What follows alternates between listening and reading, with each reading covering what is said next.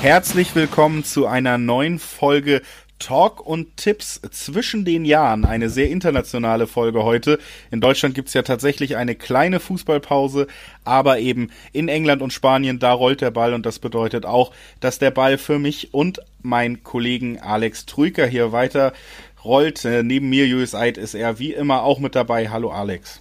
Servus Julius, hi.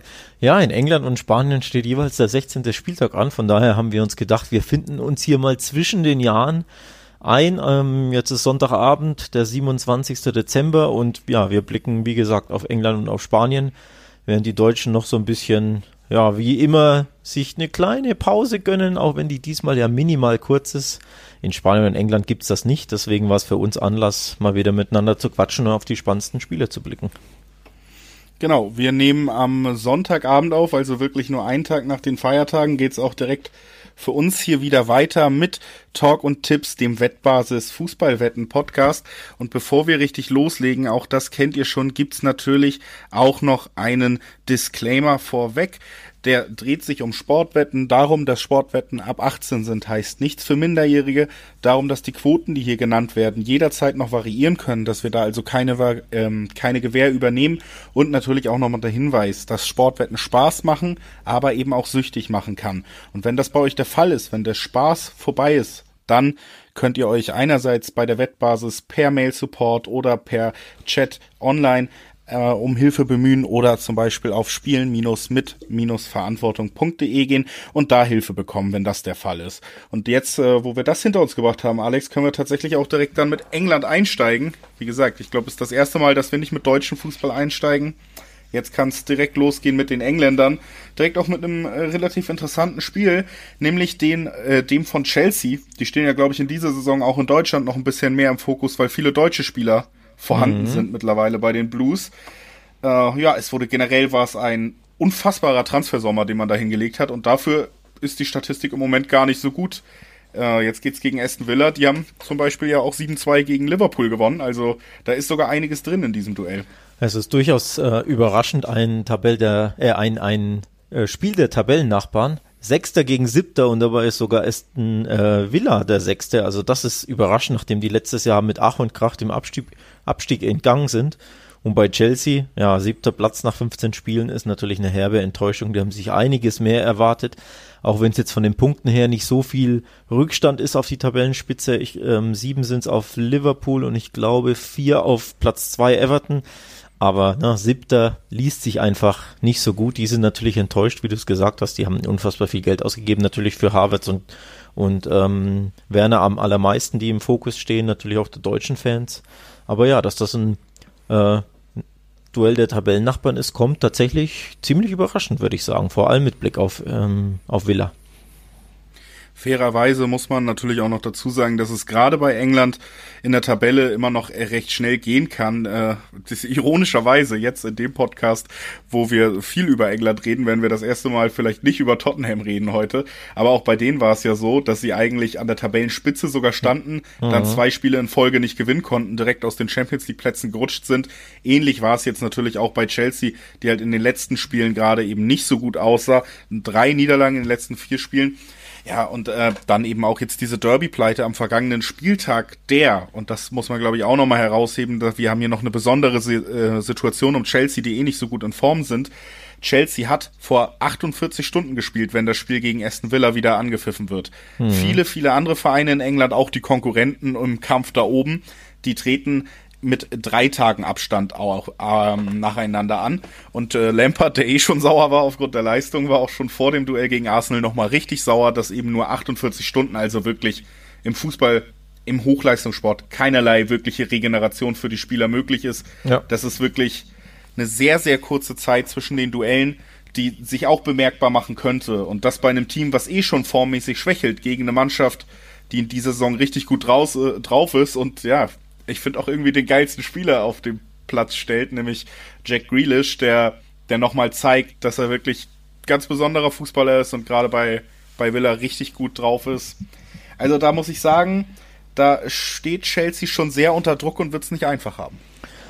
Ja, sie werden es wirklich nicht einfach haben, weil einfach ähm, Aston Villa sehr gut, sehr gut drauf ist. Vier Spiele ungeschlagen, drei davon gewonnen, ein Remis. Ähm, also das zeigt schon die, die starke Form ähm, auf. Währenddessen Chelsea, du hast es angesprochen, drei Niederlagen in den letzten vier Spielen. Das ist schon mal keine gute Form. Und dann natürlich die Derby-Pleite gegen Arsenal, die ja selbst eigentlich seit Wochen in der Krise sind. Und da diese Niederlage hat, ähm, wie du es angesprochen hast, Lampert richtig, richtig sauer aufgestoßen. Der hat da im Interview ja knallharte Tö Töne gewählt. Ähm, war mit allem unzufrieden mit der Einstellung seiner Mannschaft, hat die deutlich kritisiert. Also da, da stimmte wenig. Ähm, bei wem auch wenig stimmte, war Timo Werner. Wir haben ihn angesprochen. Der wurde zur Halbzeit ausgewechselt, Julius. In einem Spiel, in dem es nicht läuft, bei dem du, ich glaube, da stand es 0-2 zur Halbzeit. Nach dem ja. wunderschönen Freistoß von Jaka. Ähm, ja, und dann wechselst du Timo Werner aus, wenn du quasi ein 0 2 aufholen willst und er ja, ja bekanntermaßen ähm, fast schon dein Star-Einkauf sozusagen war und du, du benötigst Tore und wechselst Werner aus. Also das muss man nicht unbedingt verstehen, oder? Wie hast du das gesehen? Ja, Werner ist ja, finde ich, sogar noch ganz gut gestartet bei Chelsea, wenn du dir anguckst, was mit dem anderen deutschen Top-Transfer, der ja auch nochmal teurer war, Kai Havertz bis jetzt äh, war. Der ist, finde ich, noch schlechter angekommen so ein bisschen oder wirkte nie eingebunden. Ganz am Anfang der Saison, da hat äh, Timo Werner ja auch seine vier Tore erzielt, die mhm. er bis mhm. jetzt in der Liga erzielt hat. Jetzt wartet er, glaube ich, seit zehn Spielen mittlerweile auf einen Treffer. Ja. Aber ganz am Anfang, da wirkt es so, als würde er da anschließen, wo er in der schon, das muss man ja auch zugeben, sehr starken Saison mit Leipzig in der letzten Saison aufgehört hat. Jetzt äh, hat er so ein bisschen die Bindung zum Spiel verloren, aber auch generell muss man sagen, haben wir auch herausgestellt, Chelsea in den letzten Spielen nicht mehr so wirklich gut. Die Spielidee wirkt so ein bisschen unausgereift, wenn man das den, den Blues vorwerfen kann. Da wurde richtig viel Geld investiert und irgendwie auch das Spielermaterial geholt, wo jetzt klar war, wir können also alles andere als Spitzenmannschaft. Fußball wäre jetzt eigentlich auch eine Frechheit. Spielkontrolle haben, viel den Ball. Und das hat Lampert noch nicht so hundertprozentig reinbekommen, wie dann vielleicht auch im letzten Jahr einige Erfolge, die man mit weniger Ballbesitz, mit einem Giroud und einem Tammy Abraham, die beide sehr kopfballstark sind, sich vielleicht auf die unschönere Weise geholt hat. Das fällt Chelsea dieses Jahr schwer, weil sie schön spielen wollen, aber es nicht immer hinkriegen, um das mal vielleicht so ein bisschen stumpf zu sagen. Ja, und beide Deutschen suchen noch ähm, logischerweise nach ihrer Form und vor allem nach ihrer Position und ihrem, ja, wo sie halt äh, spielen sollen generell, denn, denn Werner hat jetzt ähm, erneut als Linksaußen gespielt ja, er zieht natürlich immer gerne von links in die Mitte, aber typischer Flügelstürmer ist er eben nicht. Von daher da fremdelt er ein bisschen. Ähm, Havertz jetzt zuletzt nur sechs Minuten gegen West Ham gespielt und 16 Minuten nur gegen Arsenal. Also du siehst schon beide, ne? Spielen aktuell sehr wenig und wenn, dann tun sie sich schwer und haben keinen Rhythmus und die Tore bleiben natürlich auch aus. Also Havertz hat erst ein Saisontor geschossen und ist, glaube ich, auch schon seit sieben oder acht Spielen ohne Scorerpunkt. Also auch der sucht da weiter seinen Platz unter Lampert und ja, so kommen ein paar Probleme auf. Ne? Also so wirklich flüssig läuft es nicht, das Selbstvertrauen ist nicht da. Dieses eine klare System mit den klaren Säulen in der Mann, äh, im Team, die hat Lamp, das hat Lampert auch noch nicht. Dementsprechend, ja, wird das, glaube ich, wirklich ein, ein, schwieriges Spiel für Chelsea gegen, wie gesagt, ähm, Aston Villa, die, die sehr gut drauf sind aktuell.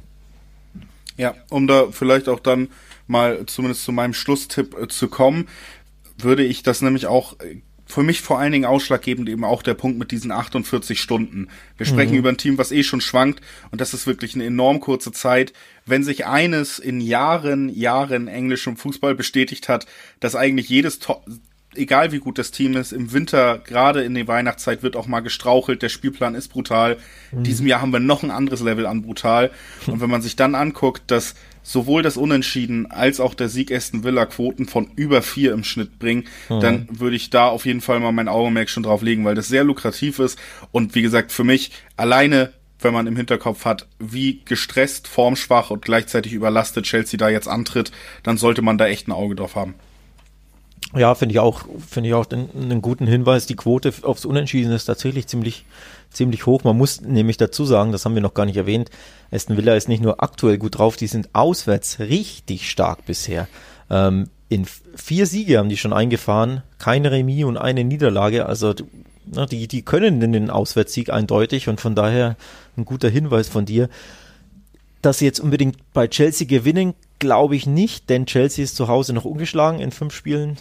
Aber ja, so ein Unentschieden, wie du es gesagt hast, würde mich überhaupt nicht überraschen angesichts der Formkrise von Chelsea, angesichts ja der, der Schaffenskrise auch irgendwo und natürlich ja des wenigen der wenigen Pausen, äh, der, der kurzen Pause, die jetzt war. Also ich liebe Eugel da tatsächlich mit einem kleinen unentschiedenen Außenseiter-Tipp. Einfach dadurch, dass auch die Quote so lukrativ sind. Also im, in der Spitze gibt es, glaube ich, 4,40 auf mhm. das Remis. Das ist schon ziemlich nice. Das sind auf jeden Fall, denke ich, Quoten, wo sich lohnt, mal raufzugucken. Eben auch aufgrund der Ausgangssituation, über die wir gesprochen haben. Und wir machen auch direkt weiter mit dem nächsten englischen Spiel.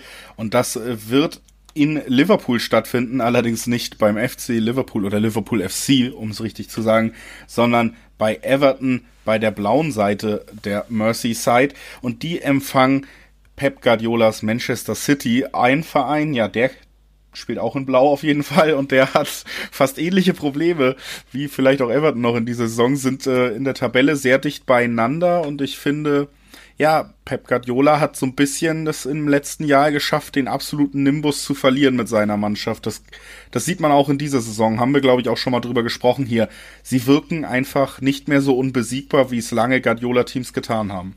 Ja, ähm, zuerst muss man aber sagen, es ist das Topspiel des Spieltags. Ähm, auch das ziemlich überraschend, ne, dass man bei Everton gegen City das Topspiel sagt und wer ist Zweiter, nicht Man City, sondern Everton. Also der Zweite empfängt den Fünften. Ähm, auch da ein bisschen überraschend, wie gesagt, dass, dass Everton da ähm, vor City liegt. Da sieht man, dass bei denen das sehr, sehr gut läuft.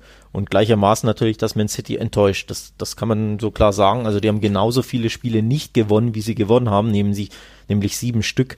Ich glaube, das hätte vor der Saison, hätten die wenigsten das vermutet.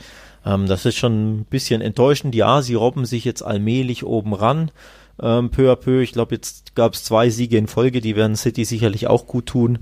Nichtsdestotrotz, jetzt folgt ein richtig schweres Spiel, weil Everton ähm, ja ziemlich gut drauf ist oder sehr stabil spielt, sagen wir es mal so.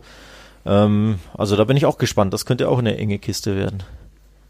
Ja, Everton eigentlich ja auch also als bestes Team erstmal in die Saison gestartet, hatten den besten Saisonstart, standen vor dem Merseyside Derby noch auf Platz 1 der Tabelle. Da gab es dann den ersten halben Dämpfer eigentlich ein Unentschieden gegen Liverpool, glaube ich, auch nicht zu verachten. Und dann eine kleine Phase gehabt, wo es so ein bisschen schlechter lief nach dem Derby und jetzt wieder Fahrt aufgenommen. Du hast es ja auch gesagt, auch in den letzten Spielen wieder ordentlich äh, punkten können, sind seit fünf Spielen ungeschlagen, vier Siege in Folge und dabei eben auch nur ein Gegentor kassiert. Ja, richtig da sieht man halt auch wirklich, ähm, das war vielleicht am Anfang der Saison noch so der Knackpunkt. Da hast du hauptsächlich drüber gesprochen, Mensch, die haben James Rodriguez geholt, die haben Alan geholt fürs Mittelfeld. Das funktioniert besser. Jetzt haben sie endlich Offensivlösung.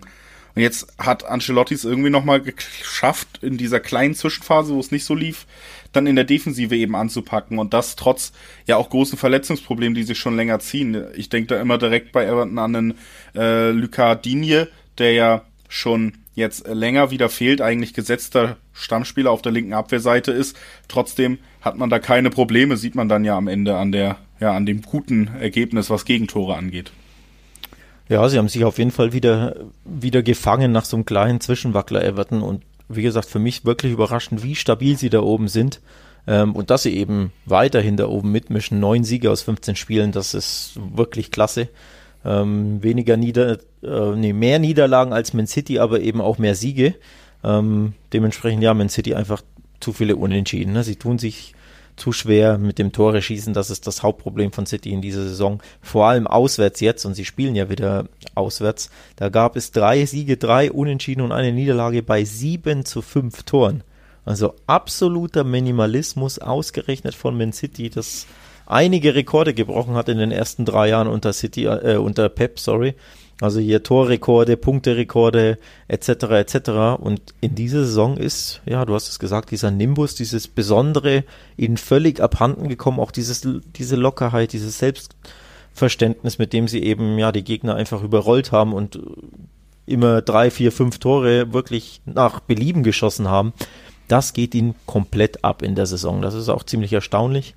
Auch ein bisschen damit zu erklären, dass ähm, Kuno Aguero seit vielen Wochen fehlt der dürfte jetzt aber wohl wieder fit werden für Spiel oder zumindest für ja, einen Kurzeinsatz, für eine Einwechslung. Ob er von Anfang an beginnen wird, das muss man abwarten. Wäre aber nicht schlecht für City, denn ähm, ihnen fehlt ja Gabriel Jesus in de, im, im Sturm. Also sie haben keinen richtigen Mittelstürmer aktuell, sollte Aguero nicht beginnen. Also auch da, so viele Tore darf man da wahrscheinlich erst recht nicht erwarten bei Everton. Ja, also sie haben eben da im Sturm länger auch personelle Probleme. Du hast ja beide Stürmer, die man überhaupt im Kader hat, angesprochen. Hat das öfter mal versucht, irgendwie aufzufangen mit so Hybridlösungen um Bernardo Silva öfter, um Raheem Sterling, Kevin De Bruyne, der noch weiter vorne spielt als gewohnt dann, aber dann auch so ein bisschen irgendwie von seiner, natürlich, wenn du zu weit vorne stehst und vielleicht deine größte Stärke dein Passspiel ist, dann kannst du als Schlüsselspiel, als Zielspieler von einem Angriff weniger davon profitieren, als wenn du eine Reihe weiter hinten den Ball verteilen kannst. Ne?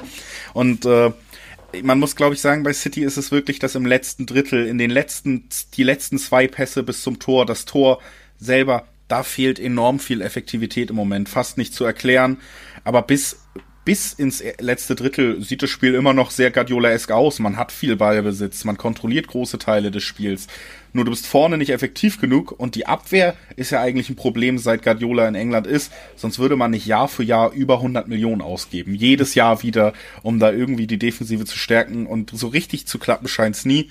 Dazu, ja, kommt eben dieser Gegner, der sehr gut verteidigt, auch eine breite Brust hat einfach. Mhm. Aufgrund der letzten Ergebnisse, der muss sich nicht verstecken. Die haben gut gestartet, sind jetzt wieder gut draufstehen auf Platz zwei der Tabelle, du hast es gesagt. Und ähm, auch da wäre natürlich zum Beispiel jetzt naheliegend mal zu schauen, was gibt es äh, für Wetten bei der Toranzahl zum Beispiel, denn wir sind uns ja beide einig, eventuell wird es kein Festival werden, alleine weil City da Probleme hat. Aber ich, kommen dann trotzdem auch nicht wieder drauf rum, mal äh, darauf hinzuweisen, dass wir hier einen Everton-Sieg mit 6,7 in der im Schnitt als Quote haben. Die stehen ja nicht ohne Grund nach 14 oder 15 absolvierten Spielen vor den ja. anderen in der Tabelle, ne? Also das ist, das ist einfach, finde ich dann, da, da kriegt der Name City zu viel Gewicht in diesem, ja, in dieser Aufteilung. Sehe ich tatsächlich ganz genauso. Ähm, City ein, eine 1,50 im, im Schnitt auf den, auf den Auswärtssieg und eine 6,40 im Schnitt für, für Everton, die kann ich mir nicht erklären. Kann ich mir wirklich nicht erklären. Also wir haben es ja, wir haben ja schon gesagt, Everton seit fünf Spielen ungeschlagen, vier Siege in Folge. Man City tut sich mit dem Tore schießen schwer. Auswärts haben sie vier Spiele nicht gewonnen, drei gewonnen, aber eben vier nicht. Also es läuft nicht so rund. Der Stürmer fehlt ihnen höchstwahrscheinlich, beziehungsweise so ein, ja, selbst wenn Aguero spielen sollte, kann er ja nicht 100% bei Kräften war, sein, da er nicht so viel Trainingseinheiten absolviert hat. Also die Quoten kann man, finde ich, nicht rechtfertigen. Die sind, die sind mir, die ist mir viel zu hoch auf Everton, muss ich ehrlich sagen. Ähm, ich, vom Bauchgefühl hätte ich jetzt nicht unbedingt gesagt, dass Everton das gewinnt, aber bei der Quote muss man das ja fast schon anspielen. Also einfach nur, weil du die Quote ausnutzen musst. Also ich bin, ich bin da echt über, äh, erstaunt, muss ich sagen. Würde ja, mich mal interessieren. Zumindest in unserer Rolle hier auch erwähnen. Ja, ne? ja würde, würde mich echt interessieren, was die Wettanbieter da reitet, so eine exorbitante Quote auf Everton zu, zu also da, da könnte man meinen, da spielt der 14. gegen den zweiten oder so, ne, von den Quoten her, wenn man es nicht besser wüsste. Also wirklich, ja. wirklich kurios. Selten so hohe Quoten, gerade für eine Heimmannschaft, ne? Ja. Und das bei einem Aufeinandertreffen, wo so viel eigentlich ausgeglichen ist, das ist schon, ja, wie gesagt, sehr erwähnenswert. Lass uns mal zum nächsten Spiel heute kommen. Das ist vielleicht auch ein Spiel, wo wir ein bisschen äh, weniger ins äh, Schwärmen kommen können über eine Mannschaft, denn wir reden über zwei Teams, die eher unten drin stehen. Überraschend dabei aber auch ein Name, der dann fallen wird. Wir sprechen über den 16. gegen den 15. Wir sprechen über Brighton. Gut, da kann man sie einordnen, da gehören sie auch kadertechnisch meiner Meinung nach hin. Und dann reden wir über Arsenal, Platz 15 der Wunderretter Mikel Arteta, der den Fußball im letzten Jahr ja neu erfunden hat, wenn es nach einigen Beobachtern ging, hat in dieser Saison nicht so viel Glück. Jetzt haben sie natürlich ein gewonnenes Derby, über das wir auch schon gesprochen haben, im Rücken. Aber ja, der Tabellenplatz sagt aus, was da in den letzten Wochen nicht geklappt hat. Und das war vieles. Das war wirklich vieles. Ähm, wir haben wir haben es ja, im, ich glaube, im letzten Podcast kurz angesprochen, dass da sehr, sehr viel im Argen liegt. Umso erstaunlicher so ein bisschen ähm, der Sieg gegen Chelsea. Ich glaube, den hatten wir beide nicht auf dem Zettel. Den hatte Frank Lampard definitiv auch nicht auf dem Zettel, so sauer wie er nach dem Spiel war. Ähm, tut aber natürlich Ateta und Arsenal besonders, aber natürlich Ateta ähm, sehr, sehr gut. Dieser Derby-Sieg, dieses 3 zu 1. Ähm, endlich konnten sie eben ihre Sieglosserie von sieben Spielen beenden. Drei Tore haben sie auch geschossen, auch ein bisschen überraschend. Sie haben ja auch zuletzt kaum Tore geschossen, taten sich ja unfassbar schwer ne? mit dem Tore schießen. Jetzt gleich drei gegen Chelsea. Also das wird denen wirklich gut tun und aus Sicht Arsenals hoffst du natürlich, dass du dran, drauf anschließen kannst an diesen, an dieses Erfolgserlebnis. Und ja, bei Brighton Hove kann man schon mal den Sieg einfahren, sage ich mal, auch wenn es ja, wenn es in den letzten Wochen immer schlecht lief. Aber es ist auch das wieder übrigens ein Nachbarschaftsduell, ähm, recht überraschend. Trifft sich da der 15. mit dem 16. Also auch da wieder, wenn du das vorher gesagt hättest vor der Saison, hätte dir kaum jemand geglaubt, dass das so kommen würde. Aber für Arsenal natürlich zählt jetzt nur ein Sieg. Ne? Du musst da einfach nochmal die drei Punkte holen, um da ein bisschen, ja, bisschen Schwung aufzubauen du musst da auf jeden Fall die Punkte holen, auch einfach, um ja vielleicht diesen letzten Strohhalm, den er hat. Also wir haben wirklich bei Ateta wurde darüber gesprochen, ich sag jetzt mal wir so geschwollen für die Sportjournalisten, die sich so ein bisschen mit, mit, England beschäftigt haben, aber da wurde viel darüber geschrieben, dass wir wirklich auch damit rechnen könnten, dass Ateta richtig Probleme überhaupt hat, seinen Job zu halten, wenn man dieses London Derby deutlich verliert. Und damit war vor dem Spiel fast zu rechnen, dass er da jetzt einen relativ deutlichen Sieg hinbekommen hat und eben finde ich auch einen Trainersieg, also mhm. zum Beispiel so, so arrivierte Spieler wie Aubameyang, der war nicht dabei, und dann hat er aber auch viel auf Youngsters gesetzt, die du ja eh bei Arsenal hast, mit Martinelli, mit Saka und eben mit jemandem, der lange irgendwie vom Umfeld immer gefordert wurde und dann endlich auch seine Chance bekommen hat, nämlich Emil Smith Rowe. Und der hat auch ein sehr gutes Spiel gemacht. Und mit diesen jungen Leuten, die dann vielleicht auch mehr ja, Spieler des Trainers sind. Es ist ja oft so, wenn dir der Rückhalt von den von den alten Spielern fehlt oder so, du da neue Leute reinbringst und das funktioniert, dann bringt dir das als Trainer natürlich auch wieder eine gewisse Autorität, wenn du deine Geister auf dem Feld hast, ne? Und die jungen Spieler scheinen vielleicht doch eher die Lösung für Ateta zu sein, sich da länger im Sattel zu halten als geglaubt. Wie gesagt, haben auch alle, finde ich, sehr interessantes Spiel gemacht. Smith Rowe hat auch, ja, die stutzen sehr tief. Sieht im Arsenal-Trikot, da kriegt man immer Alexander Klepp bei Vibes noch so ein bisschen. Hat mich als äh, ja, natürlich Nostalgiker auch abgeholt, muss ich sagen. Fand wirklich, dass das nach Wochen der erste richtige Lichtblick für Arsenal war.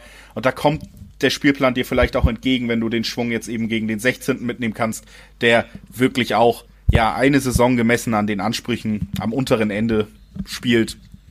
Ich glaube, für mich ist Arsenal hier durchaus Favorit. Ja, was Arsenal vor allem ähm, Hoffnung machen wird, ist die schwache Heimbilanz von Brighton. Die haben noch keinen Heimsieg in sieben Spielen eingefahren. Ähm, vier Unentschieden, drei Niederlagen, kein Sieg das klingt nicht so super, ne? Das klingt nach Abstiegskampf. Alles andere wäre ja sowieso vermessen aus Brightons Sicht, ist ja klar, die wollen irgendwie über dem Strich landen. Ähm, tatsächlich sehr recht schwer zu schlagen mit ihren sieben Unentschieden. Also häufiger Unentschieden gespielt, als man es vielleicht erwarten dürfte. Auch jetzt wieder am letzten Wochenende in 2 zu 2 bei West Ham. Ich glaube, damit können sie absolut leben. Ich glaube, wenn man ihnen das Unentschieden gegen Arsenal anbieten würde, wahrscheinlich würden sie sogar auch noch annehmen, aber für Arsenal muss da einfach ein Sieg her und tatsächlich, ja, glaube ich, dass sie jetzt ein bisschen Aufschwung haben werden ähm, durch den, durch den Derby-Sieg gegen Chelsea und um jetzt den nächsten Dreier folgen zu lassen. Also das ist, das ist natürlich die, die äh, Ausgangslage oder die, ja, das Ziel. Und bei Quoten von 2,30 im Schnitt ist das auch für uns Tipper ziemlich lukrativ, da auf Arsenal zu setzen. Ja, war genau der Punkt, den ich auch anbringen wollte. Da sind wir uns so einig, da habe ich nicht mal einen anderen Tipp vorbereitet. Es wäre auch mein Hinweis gewesen, dass das auf jeden Fall, denke ich, interessant ist. Und apropos interessant, Alex, bevor wir mit Fußball weitermachen, ist es ja auch eine sehr schöne Zeit des Jahres. Das ist gesagt, Boxing Day lief jetzt, sonst gab es gar nicht so viel Fußball. Was aber auch immer geht, ist die Dart-WM. Die läuft ja schön zwischen Weihnachten und Neujahr dann zu Ende. Ist immer ein Highlight im Freundeskreis. Und auch da kann man natürlich sich mit äh, aus Wettersicht beschäftigen beschäftigen. Und das tun zum Beispiel eben auch die Kollegen, unsere Kollegen von der Wettbasis auf wettbasis.com bekommt ihr auch zu diesem Sportevent, vielen anderen Sportevents eben nicht nur zu Fußball, alle mhm. Hinweise, die ihr braucht, um da mal drauf zu gucken. Wie gesagt, als Event fand, fand ich es eigentlich immer schön. Ich weiß ehrlich gesagt nicht genau, ob ja dieselbe Magie da ist ohne Zuschauer, aber ja. es ist bleibt äh, sportlich natürlich äh, ja immer noch interessant. Das hat, hat seinen Charme. Da, da, da sagst du was, ne? Klar, jeder Sport vermisst die Zuschauer, aber wahrscheinlich Darts umso mehr noch, ne, weil das einfach so ein, so ein Kult-Event ist, dadurch, dass die ja, ganzen angetrunkenen Engländer, wobei auch viele Deutsche im Publikum immer sind, das ist ja auch so ein, so ein Pilgern geworden. mittlerweile schon so verbreitet, dass ich sogar schon ein paar angetrunkene Deutsche kenne, die da mal ja, saßen. Ja. ja. Von daher, ja, cool, dass es das wieder gibt, aber ohne Fans, boah, bin ich gespannt. Nichtsdestotrotz gilt natürlich Hashtag Love the Darts, ne, ganz klar. Ich glaube, das verfolgen, verfolgen hierzulande viele. Und ja, kann man sich darüber informieren auf der Wettbasis, ganz genau. Gibt es ein paar, paar Tipps, ein paar Hinweise. Also checkt das gerne mal aus.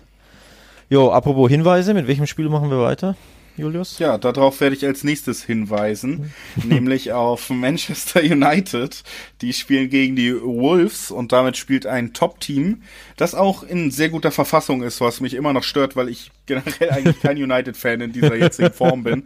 Aber die Ergebnisse stimmen größtenteils. Sie stehen auch gut in der Tabelle da und sie spielen gegen die Wolves, die gelten schon seit längerem, eigentlich seit Wiederaufstieg fast als Favoritenkiller haben auch, während wir jetzt gerade aufnehmen, die Chance, noch jemanden zu dieser Liste hinzuzufügen, spielen nämlich gerade noch gegen Tottenham. Mhm. Also auch da können sie dann quasi den dritten großen London-Club zum Stolpern bringen, denn sie haben auch schon Chelsea und Arsenal besiegt in dieser Saison. Damit den Favoritenkillerruf auch so ein bisschen wieder untermauert, auch wenn es gegen City zum Beispiel doch nicht gereicht hat. Aber das ist so ein bisschen die Ausgangssituation. Und ansonsten zwei Teams, die am liebsten irgendwie auch kontern. Deswegen bin ich mir unsicher, wie schön das wirklich wird am Ende. Ja, ich muss sagen, das, der, der Name der Partie ist schon interessant. Also ich finde die Wolves tatsächlich, ähm, ja, die underperformen ein bisschen in der Saison. Nichtsdestotrotz haben sie so ein Potenzial. Was sie natürlich äh, wehtut, ist, dass äh, Jimenez im, im, Sturm natürlich ausfällt, ne? Durch den, was war es, Schädelbasisbruch oder so. Das, genau, das, Schädelbruch, ja. Äh, Schädelbruch, da, das spüren die natürlich auch, weil ganz klare Schlüsselspieler im System von Nuno Espirito Santo war. Ähm, das ist, glaube ich, so ein Grund, warum es so gut nicht läuft bei den Wolves. Also das Spiel gegen Tottenham rausgerechnet, weil das ist noch nicht beendet während der Aufnahme, aber aktuell eben nur Zwölfter. Das ist schon auch ein bisschen enttäuschend. Also die werden natürlich auch hoffen, dass sie zumindest jetzt ein Dreier ähm, gegen die Spurs holen, dass sie dann ein bisschen oben ran schnuppern können dann wären sie schon mal wieder in den Top 10 und dann natürlich klar, wenn du, wenn du Man United schlagen kannst, bist du tatsächlich sogar wieder an Man United dran. Also so schnell kann das ja gehen in England mhm. aktuell. Also ich glaube, da, da haben die Wolves auch ein klares Ziel, ne? Ja, Europa, also um Platz 7 mitspielen sozusagen. Da sind, denke ich, ist eigentlich, sind die Wolves da einzuordnen, haben ja auch durchaus, sind auch durchaus investitionsfreudig, haben ja beste Kontakte nach Portugal wird man durchaus auch merken, wenn man mal die Kaderliste durchgeht, dass da die Kontakte ganz gut sind. Ne? Auch ja. der Trainer, du hast ihn angesprochen, mit dem äh, fast schon weihnachtlichen Namen Nuno Espirito Santo, der ist auch Portugiese. Also da ist einiges, was äh, damit zu tun hat, auf jeden Fall am Start. Und äh, da hat man sich was aufgebaut, womit man eben auch Teams wie United gefährlich werden will. Aber United eben, ich habe es auch schon angesprochen, für mich fast überraschend gut unterwegs, sind seit acht Ligaspielen ungeschlagen und so ein bisschen drängt sich eben auf, ja, was, was Solskjaer kann als Trainer, ist im Endeffekt Serien kreieren, ne? Weil was ihm ja wirklich den Schwung auch nochmal gegeben hat Richtung Champions League, war am Ende irgendwie 21 Spiele in der Rückrunde ungeschlagen am Stück. Und wenn da mal irgendwie so ein Lauf aufkommt, dann scheint es zu rollen. Ich muss neidlos anerkennen, dass ich sie jetzt auch gegen Leicester eigentlich das bessere Team fand. Da hat ja wirklich Jamie Vardy dann kurz vor Schluss noch für den Ausgleich gesorgt. Aber auch da wäre sogar ein Sieg drin gewesen gegen, gegen jemanden, der in der Tabelle nebenan steht sozusagen. Und deswegen, ja, würde ich sagen, United gerade wieder in einem Solskjaer-Lauf, den er anscheinend kann. Übrigens, Leicester City gegen Manu endete ja 2 zu 2. War das nicht sogar mein Tipp hinten raus? Also das Unentschieden zumindest? Ich bin mir jetzt nicht sicher. Ähm, könnte tatsächlich sogar sein. Also ich glaube, mit dem Unentschieden können im Nachhinein beide leben, wobei für, für Man United ein bisschen ja, bitterer war, würde ich mal sagen, ne? Ähm, da die ja die, die Führung dann hatten und erst, was war es, die 85. oder so, ähm, ja. gelang dann der City, äh, also Leicester City der Ausgleich. Müsste daher, die 83. gewesen sein, ja. Ja, von daher, klar, im Nachhinein ähm, erhoffst du dir dann natürlich den Sieg, aber unterm Strich, glaube ich, geht auch das, das Remis ähm, in Ordnung. Übrigens ziemlich kurios. Ich wollte jetzt nämlich sagen, ich tendiere stark zum Remis auch gegen die Wolves. Das sollte jetzt so eine kleine Überleitung von mir werden. Aber wenn ich auf die Quoten blicke, frage ich mich auch wieder, hm, 440, ist das, müsste das nicht ein bisschen niedriger werden, dieses Remis? Also die Quote vom Remis? 4, 420 ja, sind, sorry, nicht 440. 4, 4, 425, 420 im Schnitt. Erscheint mir fast ein bisschen hoch. Oder, oder schätze ich da, schätze ich da Man United nicht stark genug ein? Ich glaube, der Lauf von Manchester United gerade, der ist schon nicht zu unterschätzen. Und du hast da wieder, wie auch beim letzten Mal eigentlich, wo es so gut lief, halt einen Bruno Fernandes, der wirklich mhm ja seinen portugiesischen Landsmännern im, im gegnerischen Team richtig gefährlich werden kann. Alleine zehn Treffer, sechs Assists, das ist natürlich ja, da hast du einfach deinen Gamechanger verpflichtet letztes Jahr im Winter bei United. Ja. Das ist nicht mehr von der Hand zu weisen. Ist zusätzlich natürlich auch noch der Elfmeterschütze, also auch jemand, der Verantwortung übernimmt, immer gut ist für ein Tor. Und was ich da dann eben auch interessant fand, was wir ja in der Recherche hier vor dem Podcast dann auch rausgearbeitet haben, ist, immer wenn die Wolves mehr als ein Gegentor bekommen haben, dann war auch nichts mehr zu retten. Also dann haben sie auch nicht mehr gewinnen können. Das heißt, äh, ja, United im Moment gut drauf, äh, Rashford gut drauf, Fernandes gut drauf und ob man dann da, ja, da würde ich fast doch eher Richtung United tendieren, mhm. beziehungsweise das würde mir zumindest die Quotenlage so ein bisschen erklären. Ja. Ja, mein erster Impuls und mein Bauchgefühl war, und ich tippe ja eigentlich fast immer ähm, gerne nach Bauchgefühl, war tatsächlich das Remis. Die Quoten würden das untermauern, weil sie lukrativ sind. Jetzt versuche ich mir aber so ein bisschen zu widersprechen, denn kurios ist, die Wolves sind auswärts, haben zwar drei Spiele gewonnen, aber nur zwei Mannschaften schießen weniger Tore als die Wolves. richtig kurios, erst sechs Tore geschossen. Nur Sheffield, der letzte, hat weniger und der FC Burnley, der auch nicht für Offensivfußball bekannt ist, hat auch weniger mit vier Toren. Und dann kommen schon die Wolves mit gerade mal sechs Treffern in der Fremde. Ähm, von daher, ja, so gut sind die auswärts nicht, auch wenn sie schon drei Siege geholt haben. Kurioserweise ist aber Man United zu Hause erstaunlich schwach mehr Spiele verloren als gewonnen. Drei Heimniederlagen, zwei Heimsiege. Also auch da ist die Heimbilanz äh, ja, ausbaufähig. Die Auswärtsbilanz ist grandios von Man United. Sechs ja. Siege in sieben Spielen, aber zu Hause eben gar nicht gut. Von daher, wenn ich so auf die Tabelle gucke, also auf die Heimtabelle, könnte ich mir auf jeden Fall vorstellen, dass da einfach wieder ein Sieg her muss. Ne? Weil so schwach können die ja zu Hause nicht bleiben. Die haben auch das klare Ziel, die wollen in die Top 4. Ähm, da muss eigentlich jetzt mal wieder ein Heimsieg her. Von daher, ja, die einen schießen auswärts keine Tore, die anderen sind bisher zu Hause nicht so super drauf, also wird es fast mal wieder Zeit für einen Sieg. Ja, dann kann ich doch nicht mehr einen Unentschieden anspielen, oder? oder willst du, mir, willst du mich dazu überreden? Nee, nee, also ich würde da auch tatsächlich prinzipiell, was den Ausgang angeht, hätte ich das Gefühl, United natürlich auch spannend, wäre jetzt hier mal zu gucken, äh, was passiert denn, wenn wir bei both Teams to score schauen und sagen eben nein. Also die Wolves treffen eben nicht heute, mhm. weil sie auswärts auch wirklich nicht treffsicher sind, weil Jiménez weiter fehlt. Dann haben wir da immer noch zum Beispiel eine ganz äh, spannende 1-8er-Quote bei dem Tipp dabei. Das wäre, glaube ich, was Realistisches, weil United eben auch gerade einfach sich in diesen Rausch gespielt hat und es Zeit wird, um das mal vielleicht mit einem schönen, schönen Bild abzuschließen, dass das äh, Theater of Dreams nicht zum Theater of Nightmares wird für den oi, oi, oi. Gastgeber aus United. Und damit würde ich sagen, schnell weg, bevor uns das noch auf die Füße fällt hier mit den mit den Metaphern. Ab nach Newcastle zum letzten englischen Spiel, was wir hier besprechen wollen in diesem Podcast. Es geht gegen den amtierenden Meister, gegen den Spitzenreiter, gegen Liverpool. Die haben wirklich direkt vor Anpfiff dieser Aufnahme, gab es den Abpfiff äh, in Anfield. Ein ziemlich enttäuschendes 1-1 am ja. Ende. Ich fand eigentlich eine sehr starke erste Halbzeit gegen West Brom gespielt und dann am Ende in der zweiten Halbzeit halt komplett die Form vermissen lassen. Zuvor hatte man ja eigentlich sogar 7-0 gewonnen gegen Crystal Palace, also hatte sich richtig in den Rausch wieder gespielt. Und in dieser zweiten Halbzeit, da, ja, da hat dann irgendwie doch die Kraft gefehlt. Und habe ich paar interessante Statistiken, die uns jetzt nicht helfen, weil es um West Brom geht, aber man kann ja auch einfach mal so zeigen, wie viel man weiß. Ne? Sam Allardyce hat äh, zum vierten Mal in Folge in Enfield nicht verloren. Ich glaube, das kann kein kein einziger Trainer sonst in England äh, von sich behaupten, was Big Sam ja, da irgendwie immer wieder gegen Klopp schafft. Also das schon interessant, auch der Trainer, der den letzten Sieg da geholt hat vor jetzt 67 Heimspielen. Crystal Palace, da war er Trainer 2017. Mhm. Also schon krass irgendwie, dass er das immer schafft.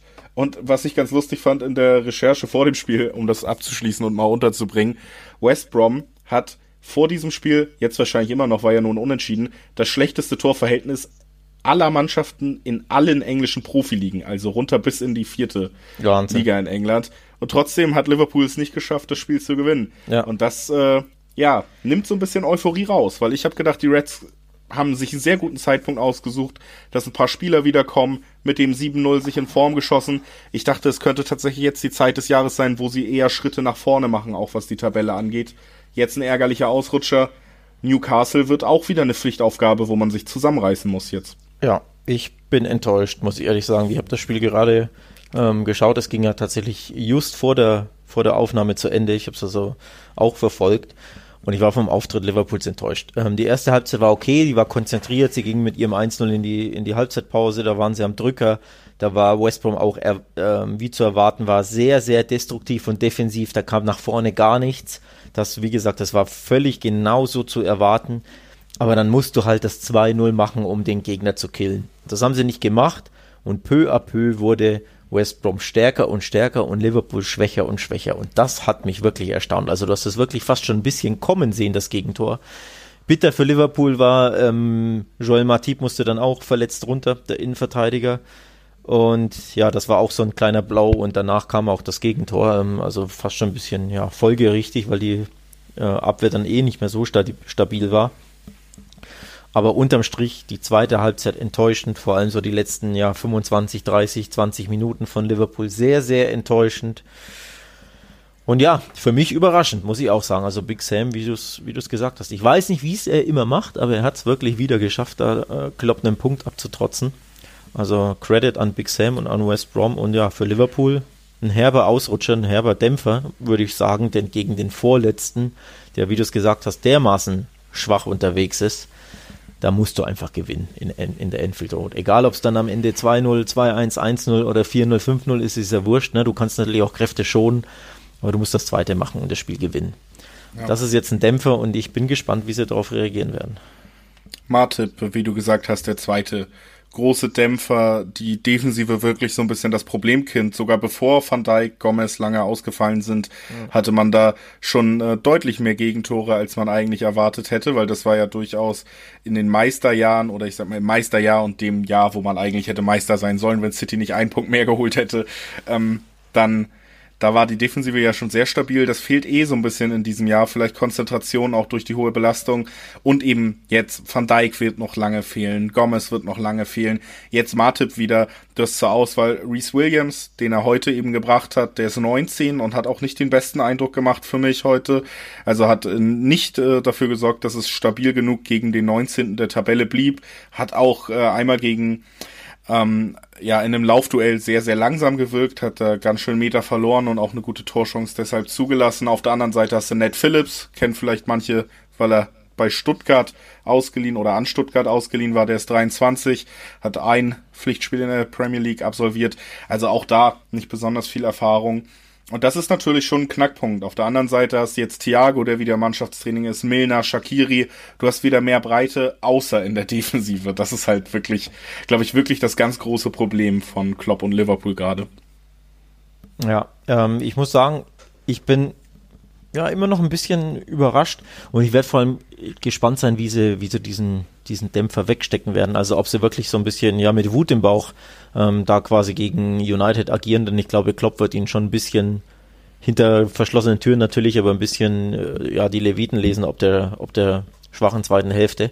Also ich könnte mir vorstellen, dass sie wirklich so ein bisschen ja eine Trotzreaktion bei Newcastle zeigen die andere Variante wäre natürlich, dass sie da angeschlagen sind und Newcastle ihnen ja auch irgendwie Schaden zufügt oder sie zumindest stark ärgert und es ein, ein super enges Spiel wird. Also ich weiß nicht, was, was erwartest du? In welche Richtung tendierst du? Ja, ich tendiere schon dazu, dass äh, Liverpool am Ende hier die drei Punkte mitnimmt, weil wir hier immer noch über eine Mannschaft reden, die es eigentlich äh, ja in beeindruckender Konstanz geschafft hat, nicht wirklich abreißen zu lassen. Alleine, dass sie mit all den Rückschlägen in dieser Saison im Moment wieder auf Platz 1 stehen, zwischenzeitlich halbe Mannschaft verletzt gefühlt. Ja, ja. Ähm, ne, also ich, ich kann mir schon vorstellen, dass man da jetzt auch gegen Newcastle, die eben auch nicht wahnsinnig gut sind, in allen Spielen gegen die Top 6 bis jetzt nicht gut ausgesehen haben. Interessanterweise haben sie nur in den Spielen immer auf eine Fünferkette umgestellt, spielen sonst immer Viererkette gegen Tottenham City, Chelsea auf Fünferkette umgestellt, jedes Mal trotzdem ja. verloren. Angst. Also irgendwie Angst, die sich nicht rentiert hat am Ende da. Das muss man auch sagen, dass Steve Brewster bis jetzt nicht immer richtig lag als Trainer von Newcastle. Und äh, sehr interessant eben auch Mo Salah ja eigentlich weiter in guter Form. Eigentlich die die Fab 3 da vorne alle wieder ganz gut in Form, wenn du dieses 7-0 mit reinnimmst, kannst nämlich sagen, jeder von denen hat in den letzten zwei Partien doppelt getroffen. Firmino wieder, Manet jetzt endlich wieder mit Treffern und Salah, der eh überragend drauf ist. Und ja, spannenderweise der Spieler mit der zweitbesten Torquote im Monat Dezember in der Premier League. Nach Harry Kane, der hat 20 Mal getroffen. Salah bis jetzt 19 Mal. Ich glaube, der will da nachlegen. aber das ist so wahrscheinlich, dass die Quote nicht mal so spannend ist. Da sagt man, wenn der trifft innerhalb dieser 90 Minuten nur, dann kriegen wir eine 1-4-Quote nur. Ja, das ist, das ist erstaunlich. Das auch bei einer Torschützenwette Wette finde ich schon sehr niedrig. Ja, also, das ist schon, das ist, das ist niedrig. Übrigens, Mané, ich habe mir das vor, vor diesem Spiel angeguckt, also vor, vor dem Spiel gegen ähm, West Brom. Da hatte Mané eine 1,60. Ich hatte überlegt, darauf zu setzen und er hat ja auch getroffen. Ähm, wo, wo, wobei, ja, ist halt immer die Sache, ne? Wenn du es zum Beispiel mit dem Sieg kombinierst, so, und er kommt nicht zustande wie gegen West Brom, dann hast du natürlich ein bisschen eine höhere Quote, aber ja, bei West Brom wäre es auch nach hinten losgegangen. Von daher, also ich bin gespannt. Ich, wenn ich jetzt auf die Quoten wieder blicke, übrigens auch da unfassbar hohe Heimquoten. Also ähm, ja, wenig erstaunlich natürlich, nichtsdestotrotz, es liest sich einfach krass ähm, eine 69 im Schnitt auf, auf den Newcastle-Sieg. Ne? Das, man denkt dann immer, ist das ein Pokalspiel oder so. Also die, die Top-Mannschaften in England, die haben einfach so einen ja, guten Leum und so ein Standing, dass die Buchmacher da wirklich komplett auch den Heimteams immer sehr, sehr wenig zutrauen. Das unentschieden mit einer 5,90 im Schnitt, also auch da sehr, sehr lukrativ, falls man wirklich denkt, ja, Liverpool war jetzt schon etwas müde und hat nicht überzeugt. Newcastle vielleicht mit ihrer Fünferkette holen sie doch mal ihren Punkt, ermauern sich mal irgendwie ein 0-0 oder 1-1. Dann ist es natürlich lukrativ, aufs X zu setzen. Aber wie gesagt, vom Bauchgefühl würde ich auch sagen, Klopp liest ein bisschen die Leviten und dann zeigen sie jetzt mal wieder einen besseren Auftritt als zuletzt. Ja, denke ich auch. Wie gesagt, Salah schon mal die Quote, die jetzt natürlich jetzt nicht wahnsinnig begeisternd ist, aber äh, ja, in dem Spiel, da sind die Karten doch ganz klar verteilt. Davon würde ich auch ausgehen. Haben auch die drei Tage Regeneration dazwischen, ne? Ähm, im Endeffekt, denke ich, ist das ein klares Spiel, über das wir hier dann nochmal zum Abschluss äh, des England-Blocks gesprochen haben und jetzt den Sprung machen in das andere Fußballland, über das wir sprechen wollen. Auch da steht der 16. Spieltag an. Und äh, natürlich geht es um dein geliebtes Spanien, lieber Alex. Und da gucken wir auf ein Spiel, ja, kann man schon, glaube ich, als Topspiel fast betiteln. Vierter gegen Sechster, also auf jeden Fall zwei Teams aus dem oberen Tabellendrittel. Sevilla gegen Villarreal. Sehr viele Villas beteiligt. ja. Ich bin froh, dass ich vorhin nicht Aston Villa gesagt habe. Ja, ich muss mich zusammenreißen. Ähm, ja, Sevilla gegen Villarreal tatsächlich ähm, das klein, so ein kleines Topspiel des Spieltags. Ähm, vor allem, weil beide, weil beide ähm, ja im Verfolger Verfolgerduell sind. Ähm, ich bin gespannt, muss ich ehrlich sagen. Ich bin, ich bin echt gespannt, äh, weil beide zuletzt mit Toren geizten. Ähm, Sevilla noch krasser als Villarreal. Die haben jetzt, muss ich kurz auf meinen Spickzettel gucken, ähm, zuletzt kaum Tore geschossen. In 11 von 13 Spielen nur ein Tor oder weniger erzielt. Sie haben sich komplett auf das 1 zu 0 spezialisiert. Also das ist wirklich unglaublich. Ähm, fünfmal 1-0 geschossen, äh, gewonnen, die letzten drei Siege alle mit 1 zu 0. Dementsprechend, liebe Hörer, wenn ihr auf einen 1 zu 0 Sevilla-Sieg tippen wollt, meinen Segen habt ihr, denn unwahrscheinlich ist es nicht. Ähm, unwahrscheinlicher macht es aber, dass Villarreal sehr, sehr schwer zu knacken ist. Die einfach, ähm, ja, oft unentschieden spielen und sehr, sehr ungern verlieren. Zwölf Spiele sind die schon ungeschlagen. Also das wird ein knackiges Spiel, glaube ich. Das wird's, äh, denke ich, auf jeden Fall. Ich finde ganz interessant, äh, dieses äh, 1-0 führen und dann über die Zeit bringen, wo wir eben noch über Big Sam gesprochen haben. Das wäre ja auf jeden Fall eine Ergebnisreihe, wo ihm eine Träne im Knopfloch stehen würde am Ende.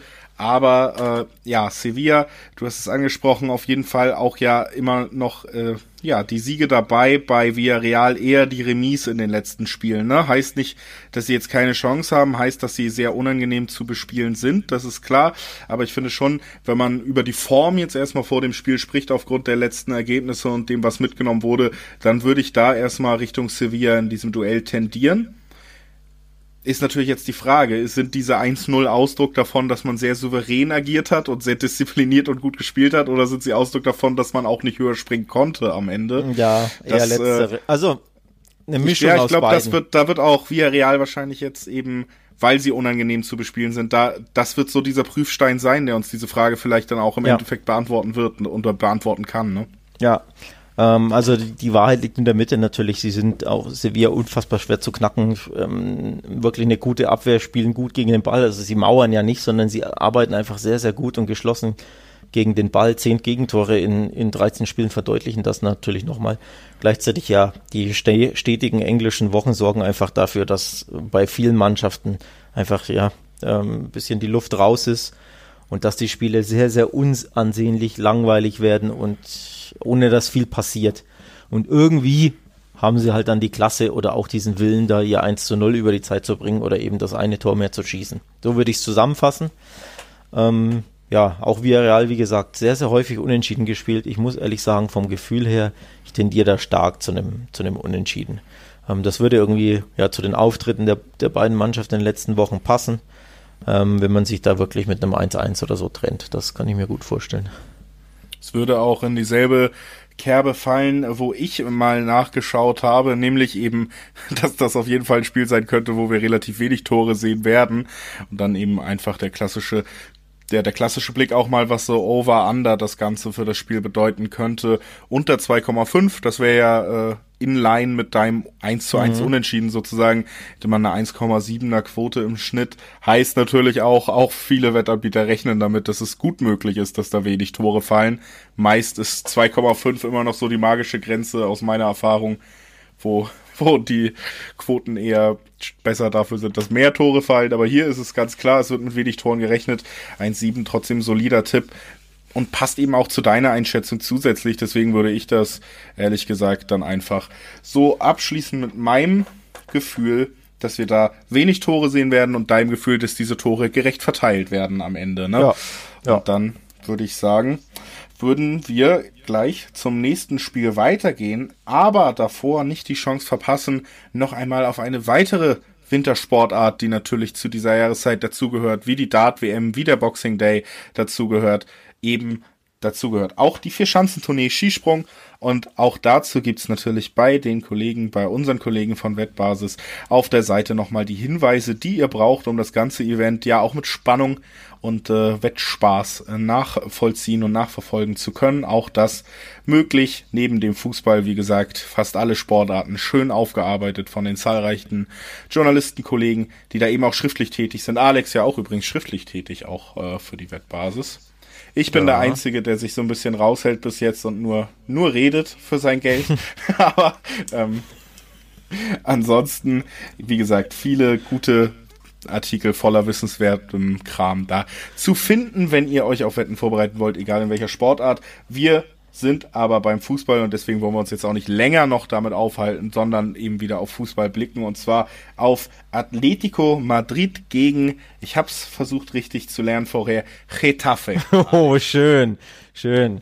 Ähm, ja, wir haben es angesprochen bei, beim anderen Spiel, bei Sevilla Villarreal, dass wir nicht sonderlich viel Tore erwarten. Das kann man auf jeden Fall genauso und vielleicht noch krasser bei Atletico gegen Getafe erwarten da glaube ich, sollte man nicht von vielen Toren ausgehen. Ähm, die beiden Mannschaften sind nicht bekannt dafür, sonderlich viel, viele Tore zu schießen, wobei Atletico in der Saison ja ein bisschen eine Ausnahme macht von dieser Regel, denn sie schießen ja äh, zwei Tore im Schnitt, ne? 13 Spiele, 26 Tore, also mehr als man es von ihnen gewohnt ist.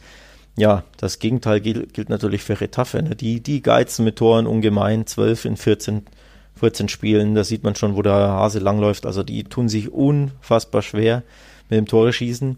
Richtig schwer übrigens gegen Atletico. Denn die Zahlen, die ich dir jetzt vorlese, Julius, die glaubt man nicht, wenn man sie nicht selbst liest. Ähm, Atletico hat zwölfmal in Folge gegen Retafe gewonnen. Das würde einen vielleicht eher weniger überraschen. Jetzt kommt's aber. 17 Spiele ist Atleti ohne Niederlagen gegen Retafe und ohne Gegentor. Das muss man sacken lassen. Wie kann man denn 17 Spiele lang kein in Folge kein Tor schießen. Liebes Retaffe. Ich weiß es nicht. Sie haben das geschafft. Also das letzte Retaffe. Wenn es gegen ein Team passiert, dann ja, aber, Atletico, aber ne? 17 in Serie, wo du kein Tor schießt, das gibt's doch nicht. Du musst doch mal irgendwie einen Elfmeter bekommen oder einen Standard, ne, eine Ecke irgendwie mit dem Knie über die Linie drücken. Völlig egal wie. Nein, schaffen sie einfach nicht. Das letzte Retaffe-Tor gegen Atletico datiert aus dem Jahr 2011. Das ist unglaublich. Das ist, das ist wirklich, Wirklich erstaunlich. Ja, jetzt ein, ein Jahrzehnt ohne Treffer gegen Atletico. Das Wahnsinn. ist wirklich schon, ähm, Das ist das Wahnsinn. können selbst wahrscheinlich die härtesten Simeone-Fans nicht, äh, hätten die vielleicht nicht auf dem Zettel gehabt. Das ist schon wirklich eine, eine sehr krasse Statistik. Ich finde auch, man muss äh, festhalten, dass das äh, schon dafür spricht, dass Atletico natürlich gute Arbeit macht, seitdem wir sie kennen, die Arbeit macht, aber dass man da vielleicht auch mittlerweile wieder, es gibt im Fußball einfach diese Partien, haben ja mittlerweile sogar Spieler selber gesagt, da fährt man zu einem Gegner und hat schon keinen Bock mehr. Es gibt einfach diese Geschichten, die sich so festsetzen in den Köpfen, die auch weitergetragen werden. Wenn du Retafe-Spieler bist, steigst im Bus, fährst zu Atletico und irgendeiner sagt, wisst ihr noch 2011, da haben wir das letzte Tor geschossen. Das macht was mit den Spielern. Irgendwie hat man da vielleicht das Mühe weniger Bock auch hinzufahren, ne? Und ich glaube, da in der Situation befinden wir uns auf jeden Fall mittlerweile in der Beziehung zwischen den beiden Mannschaften. Ja, ja, wirklich, wirklich kurios. Wie gesagt, Retafe ist eh nicht bekannt dafür, äh, oft Tore zu schießen und überhaupt angriffsstark zu sein, aber das finde ich wirklich sagenhaft. 17 Spiele in Serie ähm, gegen den gleichen Gegner, das kann ich mir nicht erklären, muss ich ehrlich sagen. Ja, nichtsdestotrotz natürlich äh, völlig überraschend ist Atletico der haushohe Favorit natürlich, ähm, jetzt nicht nur für die Wettanbieter, sondern natürlich auch für uns. Ich glaube, da äh, nehme ich jetzt nicht zu viel vorweg. Ähm, das Kuriose ist, wir haben ja über die Wetten in England gesprochen, dass die teilweise so, also die Quoten, pardon, dass die teilweise so, so niedrig sind. Die Quote auf den Atletico-Heimsieg ist gar nicht, finde ich, gar nicht so niedrig, niedrig, wie ich erwartet hätte. Eine 1,46 gibt es da im Schnitt. Nochmal, angesichts der, dieser Serie, die ich jetzt genannt habe, ist das eigentlich eine passable Quote, ne? Interessanterweise tatsächlich im Vergleich die äh, Quote auf beide Teams treffen Nein mit 1,41 sogar niedriger als der Atletico-Sieg.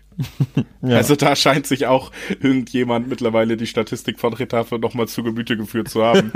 ähm, Wäre nämlich eigentlich auch so mein erster Tipp gewesen, aber wie gesagt, da sind wir dann eben in einer niedrigeren ja, Situation. Ich glaube aber, das spricht auch so ein bisschen für das, ja, auch der geneigte Zuschauer, der jetzt sagt, Mensch, ich habe mal Bock auf ein richtig ansehnliches Fußballspiel, auch der wird bei diesem Spiel nicht am glücklichsten werden in der kommenden Woche. Wahrscheinlich auch da nicht, nee. sind wir uns wahrscheinlich einig. Ja. Und dann haben wir relativ unspektakuläre Quoten, relativ unspektakuläres Spiel und am Ende ein Atletico-Sieg. Was sich ja oft über Spiele von Atletico sagen lässt. Ne? Ja, oder man sagt es, man hält es halt so, wie ich es ganz gerne mache, dass man sich denkt, irgendwann muss doch so eine unfassbare Serie mal enden und daran, deswegen setzt man drauf also, ne? Darauf zu setzen, dass beide beispielsweise ein Tor schießen, gibt halt eine 270 im Schnitt.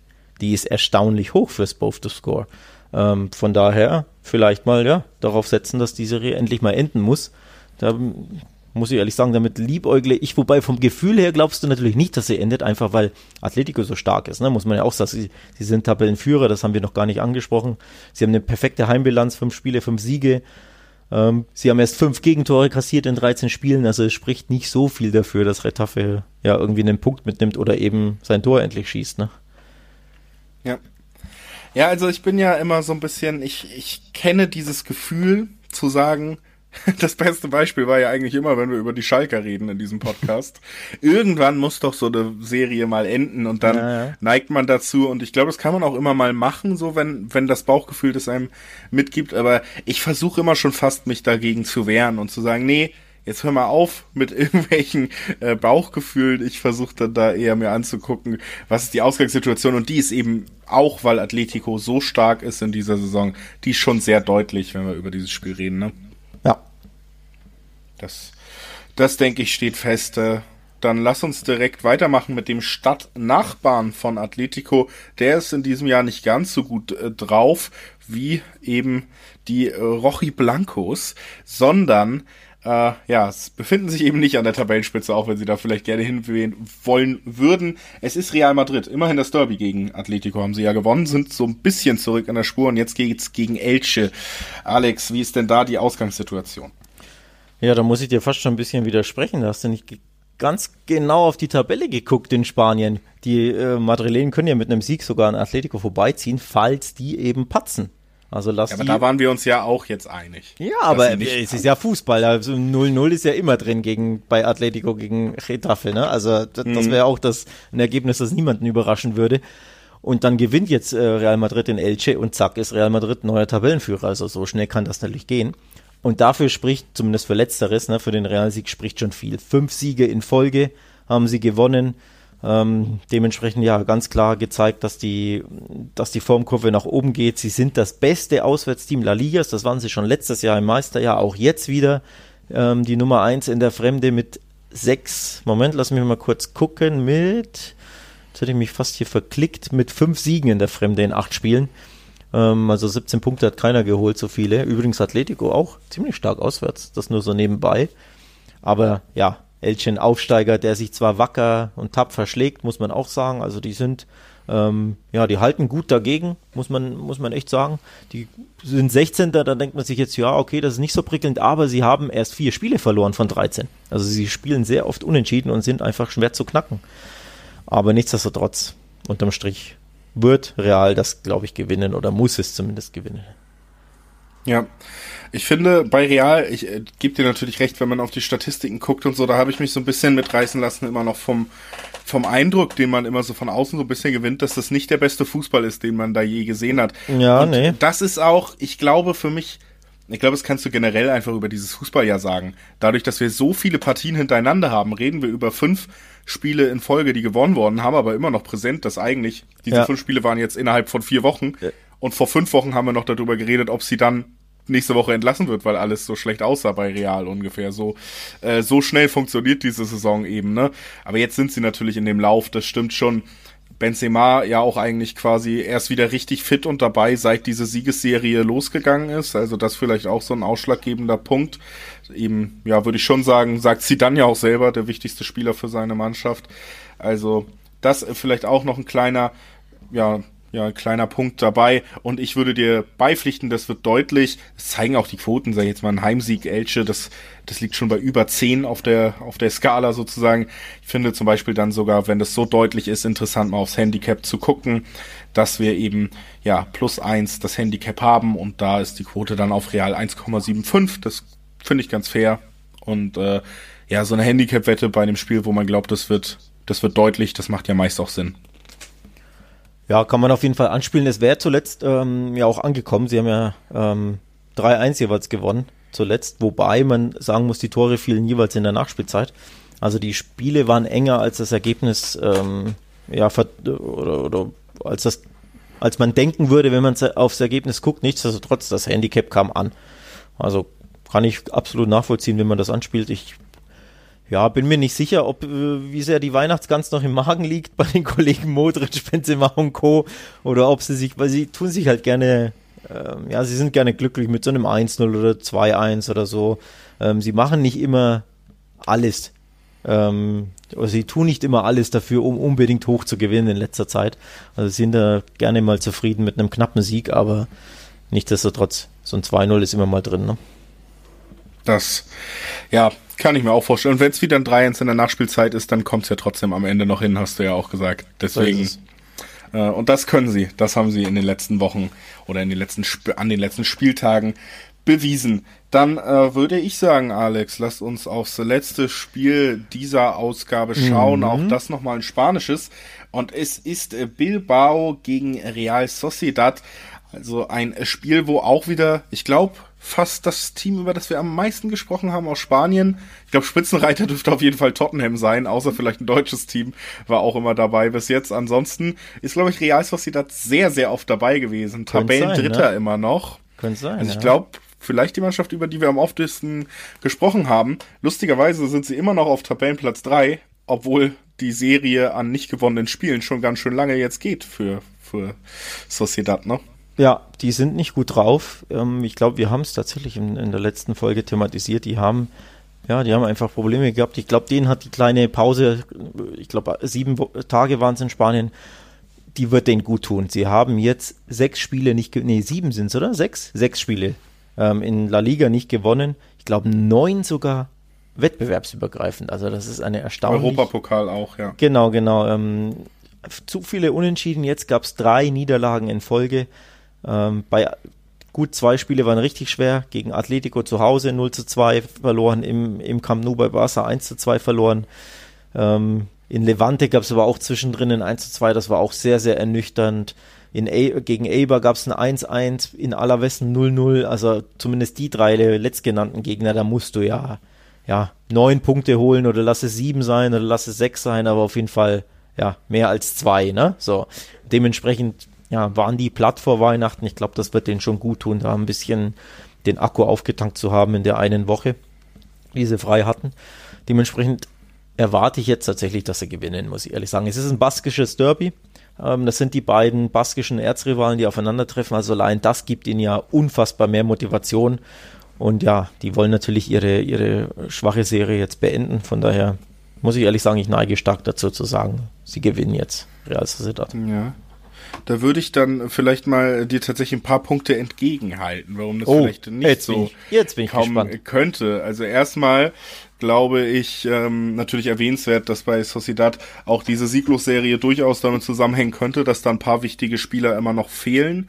David Silva jetzt seit äh, Mitte Dezember natürlich ein großer Name, aber vor allen Dingen eben Euer Zabal, der weiter fehlt, der ist mhm. ja Top-Torschütze und glaube ich auch der zweite im Assist-Ranking. Also, um mhm. es ganz grob runterzubrechen, in der erfolgreichen Zeit in dieser Saison war er der wichtigste Mann offensiv für Sociedad.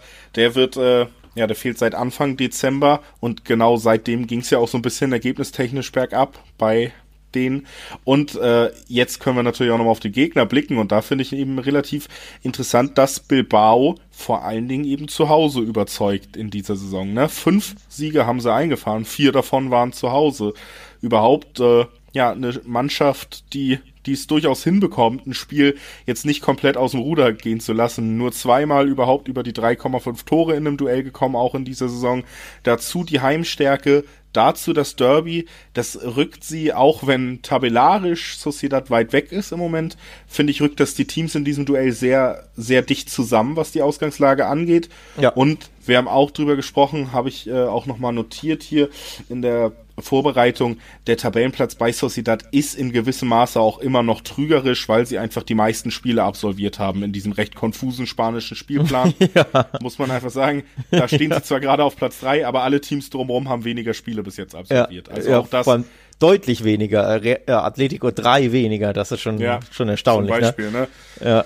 Also das ist so ein bisschen, äh, finde ich, auch noch trügerisch dazu, dass äh, deswegen, ich weiß, du bist der Spanien-Experte, aber ich äh, traue mich mal so ganz bisschen äh, aus, aus meiner Haut und sag, das wird auf jeden Fall enger, als dass ich mich traue, hier ganz klar zu sagen, Sociedad sehe ich vorne. Moment, Moment, Moment. Eng wird's, glaube ich, wirklich. Also wirklich, ich würde maximal irgendwie so ein, so ein 2-1 erkämpften Sieg tippen. Aber ja, so ein bisschen nochmal, die, ich glaube, die Woche wird ihnen ganz gut getan haben. Man muss auch gucken, ob die verletzten Spieler, die du angesprochen hast, ob die ähm, fit werden bis zum Wochenende. Oder äh, nicht, nee, nicht bis zum Wochenende. Wann spielen sie? Am Donnerstag, glaube ich, ist das Derby, ne? Genau, Donnerstag ähm, spielen die erst. Ja. Also sie haben noch drei Tage, um sich da so ein bisschen, ja, auszukurieren oder fit spritzen zu lassen oder wie auch immer. Muss man gucken. Ähm, Stand heute, Sonntag, weiß man es eben noch nicht, ob die, ob die nicht vielleicht doch fit werden. Ähm, ja, wenn sie nicht fit werden, euer Sabal und David Silva, neige ich schon auch stark zum Unentschieden. Und du weißt ja, ich, ich steige sehr gern aus aus diesem Podcast und es ist ja das letzte Spiel mit dem Unentschieden-Tipp und ich dachte mir, jetzt mache ich es mal nicht so. Ja? Ich wollte mhm. mal dagegenhalten, ich wollte mal was anderes machen und schon lässt er mich nicht, Julius. Ja, ich kann dir natürlich noch einen guten Grund geben, dass du vielleicht gegens Unentschieden tippst, denn zumindest ein Team mit Bilbao auch nur in Anführungszeichen drei Unentschieden bis jetzt in dieser Saison. Ist mir tatsächlich sogar aufgefallen, weil wir ja egal in welcher Liga so unendlich viele Unentschieden haben in diesem Corona-Fußballjahr. Und mhm. da stechen sie raus. Also so viel Unentschieden haben sie tatsächlich auch nicht bis jetzt äh, über die Linie bekommen. Also wird es Zeit für eins. Das wäre jetzt tatsächlich mal mein geklauter Ansatz. Ich würde jetzt alles klauen, was du mir hier in den letzten Folgen ja. an Rüstzeug mitgegeben Stark. hast. Letztes Spiel, unentschieden gegen die Serie.